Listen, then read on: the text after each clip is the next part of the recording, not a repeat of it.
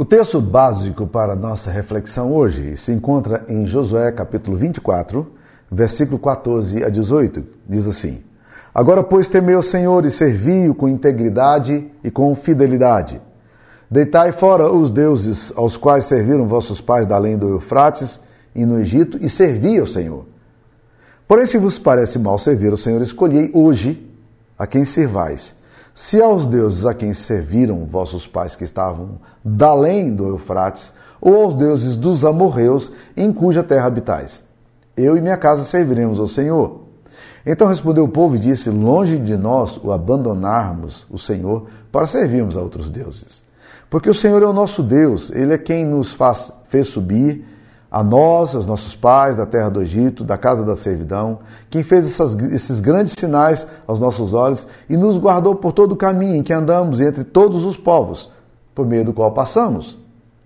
O Senhor expulsou diante de nós todas essas gentes, até o amorreu, morador da terra. Portanto, nós também serviremos ao Senhor, pois Ele é o nosso Deus. Essa é a palavra do Senhor. Eu e minha casa serviremos ao Senhor. O Evangelho possui um forte componente relacional. A Bíblia é um livro de relacionamento. Muitas pessoas pensam em religião como instituição, como ritos, mas não é isso que a palavra de Deus nos ensina.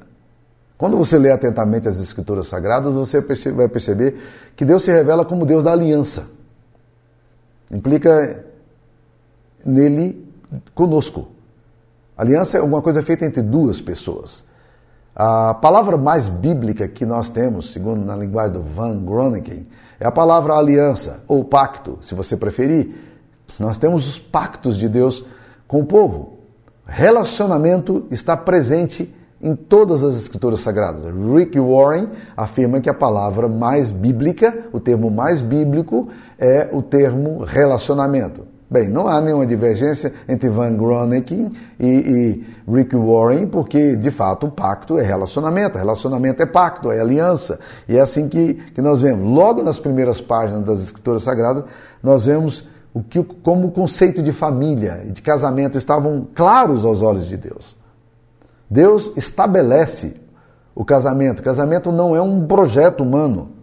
Casamento é um projeto divino. Não foi Adão quem teve a ideia, vamos instituir o casamento. Não, foi Deus.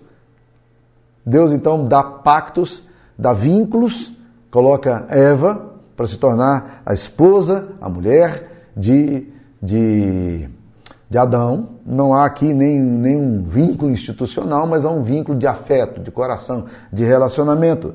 Deus pensava no ser humano com vínculos sociais. Não é bom que o homem esteja só. Divergindo do pensamento contemporâneo, Deus deixa claro que o casamento é dele mesmo, não é um expediente humano, não foi idealizado por homens, não, não é uma coisa meramente institucional, foi ele mesmo quem ordenou, faz parte do seu projeto inicial, faz parte do seu design, porque Deus pensa no ser humano como ser de relacionamento. Então Deus estabelece o casamento como, como esse elemento fundacional na sociedade humana antes que fossem estabelecidas igrejas, escolas, governos, negócios, é, autoridades. Tudo isso, Deus instituiu o casamento, que é a célula mata da sociedade.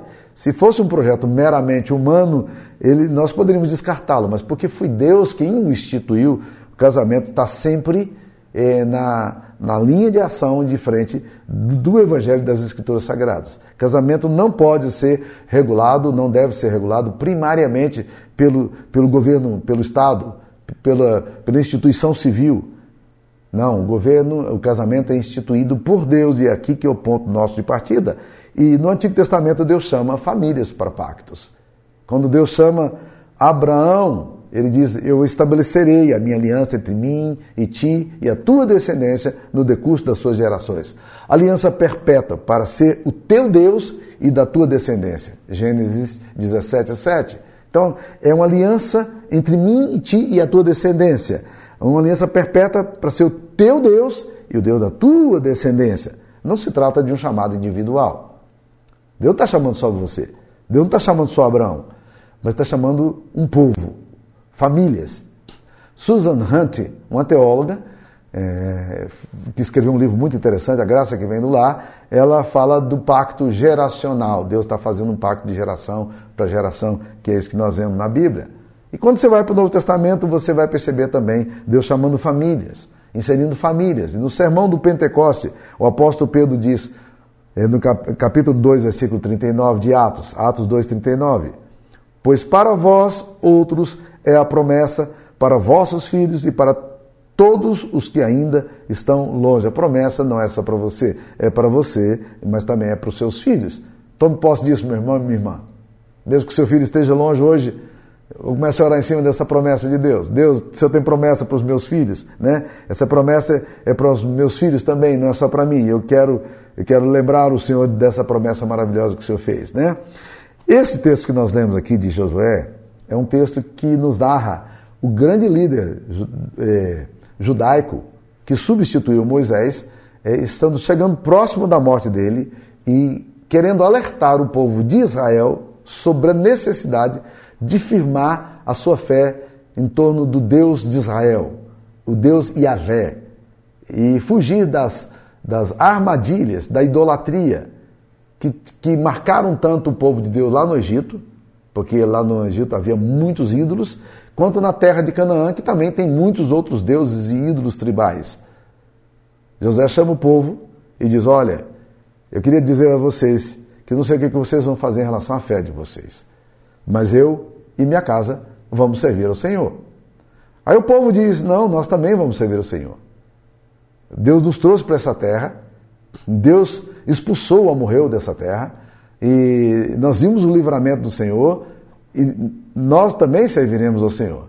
E é interessante esse texto, eu não tenho muito tempo para devagar aqui, mas Josué tenta até, ele faz até uma, uma colocação interessante, ele diz para o povo, vocês não podem servir a Deus não. Porque vocês são povo infiel, vocês são muito inconstantes, é, na obediência a Yahvé, Yahvé é o Deus zeloso, ele não vai compartilhar a glória dele com ninguém, então é melhor vocês não seguir a Deus, não. Aí o povo reafirma, não, nós queremos servir a Deus. E Josué diz, eu e minha casa vamos servir ao Senhor. O que vocês vão fazer, eu não sei, mas eu e minha casa vamos servir ao Senhor. Então aqui, meus queridos irmãos, queria tirar alguns princípios dessa afirmação de Josué. A primeira, primeiro princípio que me parece claro aqui é que ser, seguir a Deus com a sua família é uma questão de uma decisão sua, da sua esposa, de seguir a Deus, seguir o Senhor. Se vos parece mal servir ao Senhor, escolhei hoje a quem servais. Josué 24, 15. Se vos parece mal servir ao Senhor, escolhei hoje a quem servais. A quem que você quer servir? Qual é o Deus que você quer trazer para dentro da sua casa? Ninguém é obrigado a servir a Deus. Ninguém é obrigado a, a, a fazer o que Yahvé diz. Mas José está dizendo: eu, eu e minha casa vão servir o Senhor. Espiritualmente, bem e mal agem por concessão. Por isso Deus diz: Hoje, se ouvirdes a minha voz, não endureçais o vosso coração. E quando você vai, vai em Apocalipse capítulo 3, versículo 20, Jesus está dizendo à sua igreja: Eis que estou à porta e bato. Se alguém abrir a porta da sua casa, entrarei e vou jantar com ele e ele vai jantar comigo. Então, na verdade, é uma questão de você abrir a sua casa, de você permitir que Deus seja Senhor da sua vida. Josué está dizendo aqui, ó, vocês escolham a quem vocês querem servir. Se vocês querem servir Baal, vão servir Baal. Se vocês querem seguir os ídolos, sigam os ídolos. Se vocês querem seguir Yahvé, a Jesus, vocês vão seguir a Jesus, Yeshua. Então, na verdade, é é uma questão de uma decisão familiar. Aí você fica indeciso, você não toma uma posição. Você fica muitas vezes titubeando, não sabe se toma uma decisão, se segue ou se não segue. Mas eu quero te dizer uma coisa muito dolorida para você, que é indeciso.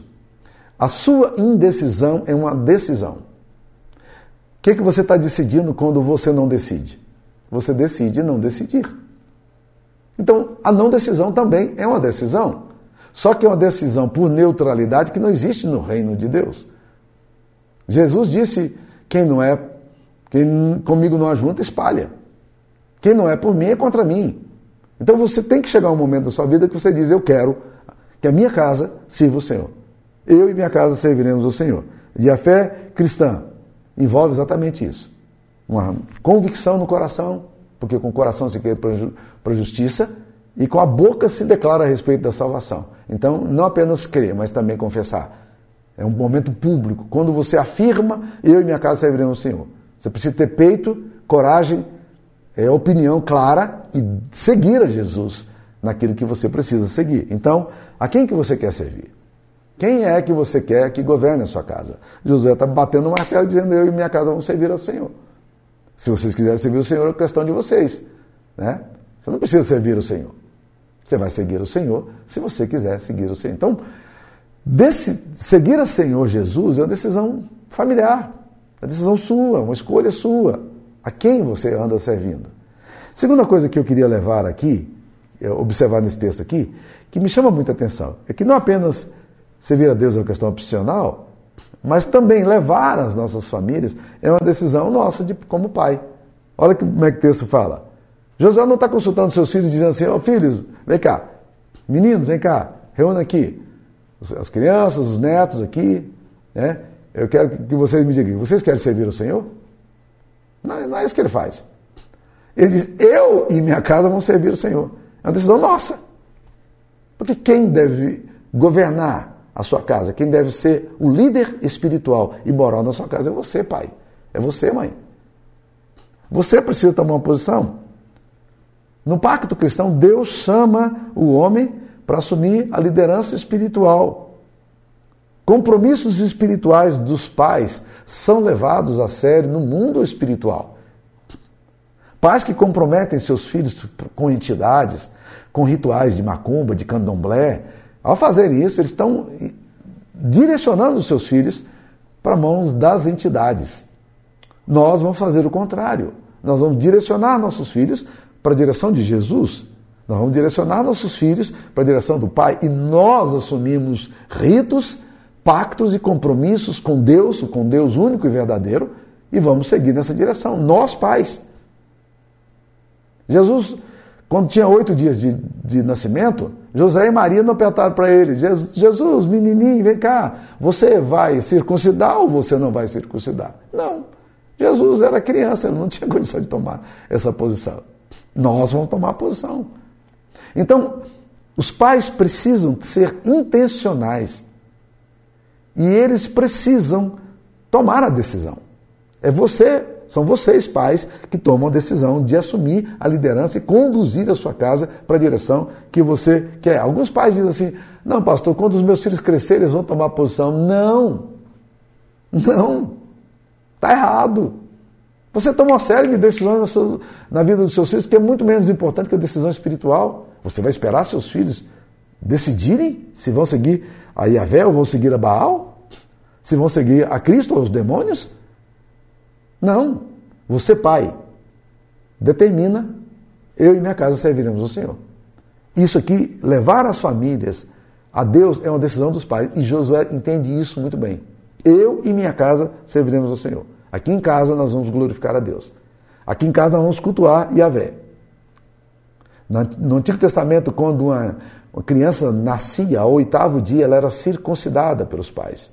Os pais tinham compromisso de pegar os filhos e apresentá-la a Deus. Quando os filhos faziam 40 dias, os pais levavam a criança ao templo e ofereciam um sacrifício pela criança. Maria e José fizeram isso com Jesus. Não é importante a gente tomar as decisões? Josué não tomou a decisão apenas para si. Ele tomou a decisão corporativa, comunitária, familiar. Ele, representa, ele é o representante da sua casa perante Deus. Não é uma questão de fé pessoal meramente. É uma questão de, de uma fé comunitária, de uma fé corporativa, de uma fé familiar. E muitos pais não estão entendendo isso hoje, não. Então, nós, por que, que nós precisamos decidir em relação a essas coisas? Primeiro, nós precisamos decidir porque a, nossa decisão vai determinar o rumo que a gente vai seguir.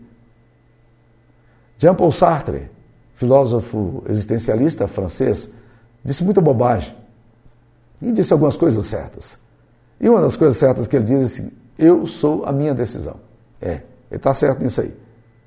Nós somos a nossa decisão. Existe uma famosa highway, uma estrada larga, que conduz para o Canadá. E, que, que, existe no Canadá. Mas em numa determinada altura ela vai ficando cada vez mais estreita, até se tornar uma pista simples. E aí ela se divide e ela se torna uma, uma pista para ir, outra pista para voltar, simples, porque é numa cadeia montanhosa muito complicada. Mas quando você está entrando nessa highway, existe, existem placas que vão dizendo: tome cuidado para onde você está seguindo, porque você não vai poder retornar nos próximos 40 quilômetros. Não tem retorno nos próximos 40 quilômetros. Então, muitas vezes a gente entra numa determinada highway, no estilo de vida, que não tem muito retorno. Está na hora de tomar as decisões. E é bom considerar que você, a decisão que você toma, determina o seu caminho. Seguir a Deus tem custo. Josué tenta desestimular, até mesmo desestimular aqueles que não estavam tão convencidos de seguir a Yahvé, dizendo a vocês, preciso lembrar que ele é santo e zeloso, que ele não vai repartir a sua glória com ninguém, que ele exige compromisso e integridade. E Josué os leva a pensar seriamente antes de tomar a decisão. Felizmente o povo também decidiu seguir a Deus. Uma outra coisa que você precisa entender é que não apenas a sua decisão ela é importante para determinar o rumo, mas a sua decisão também vai impactar as futuras gerações. Ao tomar uma decisão, seja de que natureza for, você não está decidindo apenas por você, mas por toda a sua família. A sua decisão impactará filhos e netos. Decisões tomadas hoje terão profundo e prolongado efeito na família. Quando meu pai tinha 35 anos de idade, ele saiu de Minas Gerais com a trouxinha dele, vendeu a propriedade que tinha no interior de Minas e mudou para Gurupi. A, a, mudança de meu pai, saindo do interior de Minas, nos trazendo para o estado de Tocantins, que antigamente era o estado de Goiás, é, mudou completamente o rumo da nossa história. A decisão dele afetou todos nós. Quando eu tinha 35 anos, curiosamente, eu era pastor ainda no Rio de Janeiro. E recebi um convite para ir para os Estados Unidos, para ser pastor lá, plantar igrejas entre comunidades de língua portuguesa em Newark. Eu plantei igrejas ali em New Jersey e depois fui para para Massachusetts também, plantei igrejas ali. A minha decisão de levar a minha família alterou completamente a história da minha família também. Decisões que eu tomo hoje, elas alteram completamente a vida das nossas gerações. A minha avó se converteu a Jesus lendo a Bíblia sozinha lá no interior de Minas. Ela teve acesso a um Novo Testamento, é, assim, bem esfarrapado, que chegou às mãos dela. Foi a primeira vez na vida que aquela mulher, uma católica devota, eh, teve acesso à Bíblia. Naquela época, católicos não liam a Bíblia. Naquela época, católicos eram desestimulados e eventualmente proibidos de ler a Bíblia, que era uma leitura apenas recomendada aos sacerdotes. E ela tinha loucura, mas ao mesmo tempo tinha muito medo de ler a Bíblia. Mas ela teve acesso a um texto do Novo Testamento e começou a ler o Novo Testamento. E naquele, naquela leitura da palavra de Deus, sozinha, ela teve um encontro com Jesus. E a sua vida foi mudada completamente. Muitos dos filhos da minha avó e netos seguiram a Jesus por causa da influência dela. O meu avô, que era um espiritualista, ele era um esotérico, ele também se converteria ao cristianismo, se tornou membro da igreja metodista. A decisão da minha avó foi impactando gerações. Ainda que não alcançasse todos os filhos e filhas, porque os filhos já eram, de certa forma, formados, mas ao mesmo tempo a decisão dela vai alterando e vai levando para as decisões espirituais que modificariam as gerações. A sua decisão vai impactar as gerações. O que Josué está fazendo aqui agora, dizendo, eu e minha casa serviremos ao Senhor, vai, vai impactar nos seus filhos e vai impactar nos seus netos. Famílias precisam de que nós tomemos posições por ela. E a grande expectativa de que a gente tome as decisões que glorifiquem a Deus e que abençoem as nossas gerações. Uma outra coisa que eu queria dizer é que a minha decisão ela precisa ter um componente de urgência. Porque é, Josué, quando se reúne com o povo agora, ele diz, a, é, Josué 24, 14: Agora, pois, temei ao Senhor e serviu com integridade e fidelidade. Agora, agora, pois, temei o Senhor. Né? No capítulo 24, versículo 15, mais um componente de urgência. Porém, se vos parece mal servir ao Senhor, escolhi hoje Hoje, a quem sirvais? Se aos deuses a quem serviram os vossos pais que estavam além do Eufrates, ou aos deuses dos amorreus em cuja terra habitais. Eu e minha casa serviremos ao Senhor. Então hoje, hoje você escolhe um componente de urgência. Nós temos a tendência de procrastinar, de adiar, de deixar para depois uma decisão. E isso vai, os anos vão passando, os nossos filhos vão crescendo, mas a gente não sabe de que lado está e nem, nem os nossos filhos saberão de que lado nós estamos. Por isso tem um componente da urgência aqui. Josué exorta o povo naquele dia, hoje, a escolher. Ele não diz amanhã, nem diz, olha, no futuro. Não, ele diz hoje, agora. O amanhã não é uma realidade. Amanhã é apenas possibilidade. Você não sabe se você vai estar vivo amanhã. A poetisa Cecília Meirelles escreveu uma coisa, um versinho muito interessante sobre a angustiante crise da decisão. E num poema infantil ela conseguiu dizer, dizer de forma muito clara: ou guardo o dinheiro e não compro doce, ou compro doce e não guardo dinheiro. Ou isto ou aquilo, ou aquilo ou isto. E vivo escolhendo o dia inteiro. Parece que é assim que nós muitas vezes nos comportamos em relação à fé cristã. Hoje é o momento de uma tomada de posição. Você está ouvindo tudo isso que ele está falando sobre educação de filhos. Há um grande perigo de retardar a nossa decisão em buscar o Senhor e de colocar nossos filhos no caminho do Senhor. A palavra de Deus diz: buscai o Senhor enquanto se pode achar, invocai-o enquanto está perto. Deixe unique o seu caminho e sirva o Senhor. Não se pode adiar aquilo que é urgente. Hoje, se ouvis a sua voz, não endureçais o vosso coração. Essa decisão que você está tomando por Jesus, ela está envolvendo toda a sua família. E ele está dizendo de forma categórica: eu e minha família serviremos ao Senhor. Eu e minha casa vamos servir ao Senhor. Não importava para ele que direção os israelitas iriam tomar, se eles iam servir a Deus ou não, mas José está convicto: eu e minha casa, sim, nós servimos o Senhor.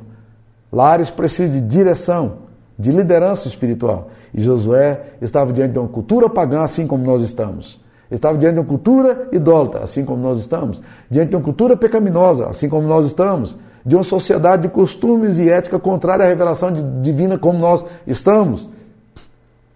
Mas Josué firma-se no Senhor, faz sua escolha certa por ele e pela sua família, e leva toda a sua família para essa decisão fundamental. E isso, meus queridos irmãos, é alguma coisa que nós precisamos hoje, mais do que nunca, entender. Eu e minha casa vamos servir o Senhor. Pelo fato das famílias não estarem servindo ao Senhor, nós temos visto, visto, visto jovens cada vez mais distanciados de Deus, indecisos em relação à fé, deixando o caminho do Senhor, afastando-se da casa do Senhor, a mídia, a escola, a educação formal, tudo pressionando para você abandonar o Senhor. E é muito importante que nós, como pais, possamos trazer os nossos filhos no temor do Senhor, na disciplina do Senhor. Muitos jovens que, que outrora andaram com Deus hoje estão sucateados pelo pecado, esmagados pelo sentimento de culpa e de dor. Muitos jovens estão vivendo no Egito ainda. Muitos jovens estão ainda indecisos porque os pais nunca tomaram também muita decisão. Uma das coisas dramáticas que a gente tem aprendido é que filhos comprometidos com o Senhor na igreja, normalmente são filhos de pais comprometidos seriamente com o Evangelho. É desses, dessas casas onde há o temor do Senhor é que surgem os futuros líderes da igreja. Os nossos diáconos, nossos presbíteros, nossos novos pastores. Deus vai fazer isso aí. Então nós precisamos ir nessa direção. Você está disposto a servir o Senhor com a sua família? Educar os filhos não é apenas uma questão de dar conceitos comportamentais. Mas educar os filhos é trazê-los em arrependimento, na compreensão do Evangelho. Nós já trabalhamos lá atrás sobre isso, né? que nós precisamos pastorear o coração dos nossos filhos. Nós precisamos levar os nossos filhos à compreensão do Evangelho. Será que nós estamos entendendo o Evangelho? Será que os nossos filhos estão conseguindo entender o que Cristo fez por nós? Será que nós temos sido capazes de levar os nossos filhos a, a olhar para a cruz de Cristo em arrependimento, voltar para Deus? Será que nós conseguimos comunicar para eles a beleza da cruz, a beleza da salvação, a beleza da vida eterna? Será que os nossos filhos estão encharcados dessa, desse temor do Senhor? Será que os nossos filhos estão servindo a Deus? Hoje a decisão é sua. Então decida por, por você. Mas o texto aqui não está dizendo que você decide só por você. A Bíblia diz aqui que você decide também pelos seus filhos. Eu e minha casa serviremos ao Senhor. Não importa o que os outros farão. Não importa que decisão meu vizinho terá. A minha decisão já está tomada.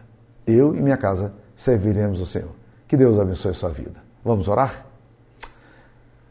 Senhor, nós entendemos, ó Pai querido, a necessidade urgente da gente se converter de coração, Senhor, de trazer nossa família, Deus, no temor do Senhor, de sermos tocados, ó Deus querido, sermos tangenciados pela Tua infinita graça.